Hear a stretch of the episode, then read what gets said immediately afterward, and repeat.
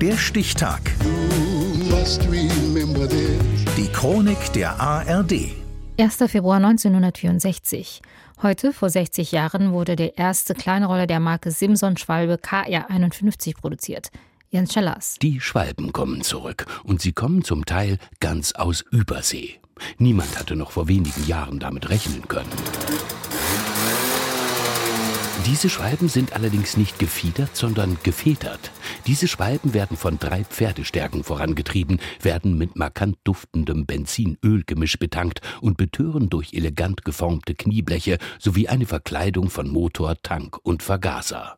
1964 erblickt die erste dieser Schwalben das Licht der Welt. Das DDR-Fernsehen berichtet. Das sind Schwalben aus dem Thüringer Wald. Schmucke Kleinroller aus dem Fahrzeugwerk Simson-Suhl. Ihre Visitenkarte Hubraum 50 Kubikzentimeter, Reisegeschwindigkeit 60 Kilometer pro Stunde und zugelassen für zwei Personen. Dazu sind die halt noch wirklich schnell. Also das ist so das, was mich dazu bewegt hat, die Schwalbe zu kaufen. Ein Fan aus heutiger Zeit. 60 Stundenkilometer, das schafft aktuell kein anderes Kleinkraftrad aus Deutschland, darf kein anderes schaffen, nur eben die Schwalbe und Konsorten, die Mokicks aus der DDR.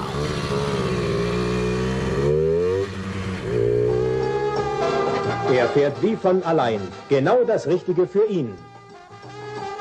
Er läuft immer zuverlässig. Genau das Richtige für Sie. Aus einer Werbung aus den 1970er Jahren.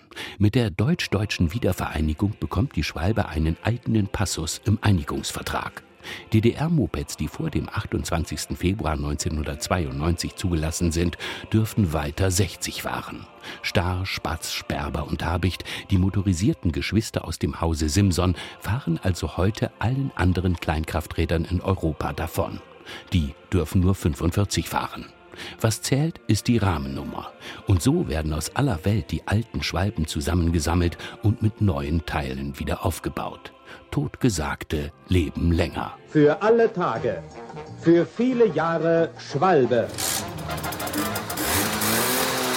Die Treuhandanstalt hatte ja die Firma übernommen äh, nach der Währungsunion. Und die haben vom ersten Tag an das Ziel verfolgt, Simson zuzumachen. Die Wende. Sie steht für ein langsames Sterben der Simson-Werke in Suhl. 2003 ist endgültig Schluss. Joachim Scheibe, ehemaliger Chefkonstrukteur im volkseigenen Betrieb, erinnert sich. Man hätte natürlich, äh, wenn man hätte weiterleben wollen, einen technologischen Umbau vornehmen müssen. Da hätte man auch Geld gebraucht.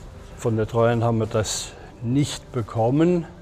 Äh, und die beriefen sich auf eine Studie von Roland Berger, die bis zum heutigen Tag kein Mensch gesehen hat. Vielleicht sollte der nächste Vogel aus Suhl Phönix heißen, denn in einigen der alten Hallen der Simson-Werke ist heute wieder Leben eingekehrt. 140 Angestellte stellen Ersatzteile und Motoren für die alten Simson-Räder her und vertreiben sie in ganz Europa. Chef ist Falco Meyer. Simson ist äh, sehr reparaturfreundlich aufgebaut. Gerade die Jugend, die kann an diesen Fahrzeugen schrauben und basteln und verändern. Die können sich, sagen wir mal, individuell ihre Simson äh, zurechtmachen. Die Geschichte der Simson-Werke im Thüringer Wald ist also noch lange nicht zu Ende geschrieben. Heute gibt es die Simson-Kleinkrafträder auch mit E-Betrieb.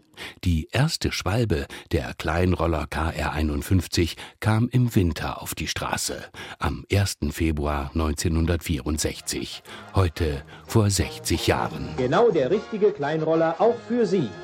Schwalbe von Simson Suhl.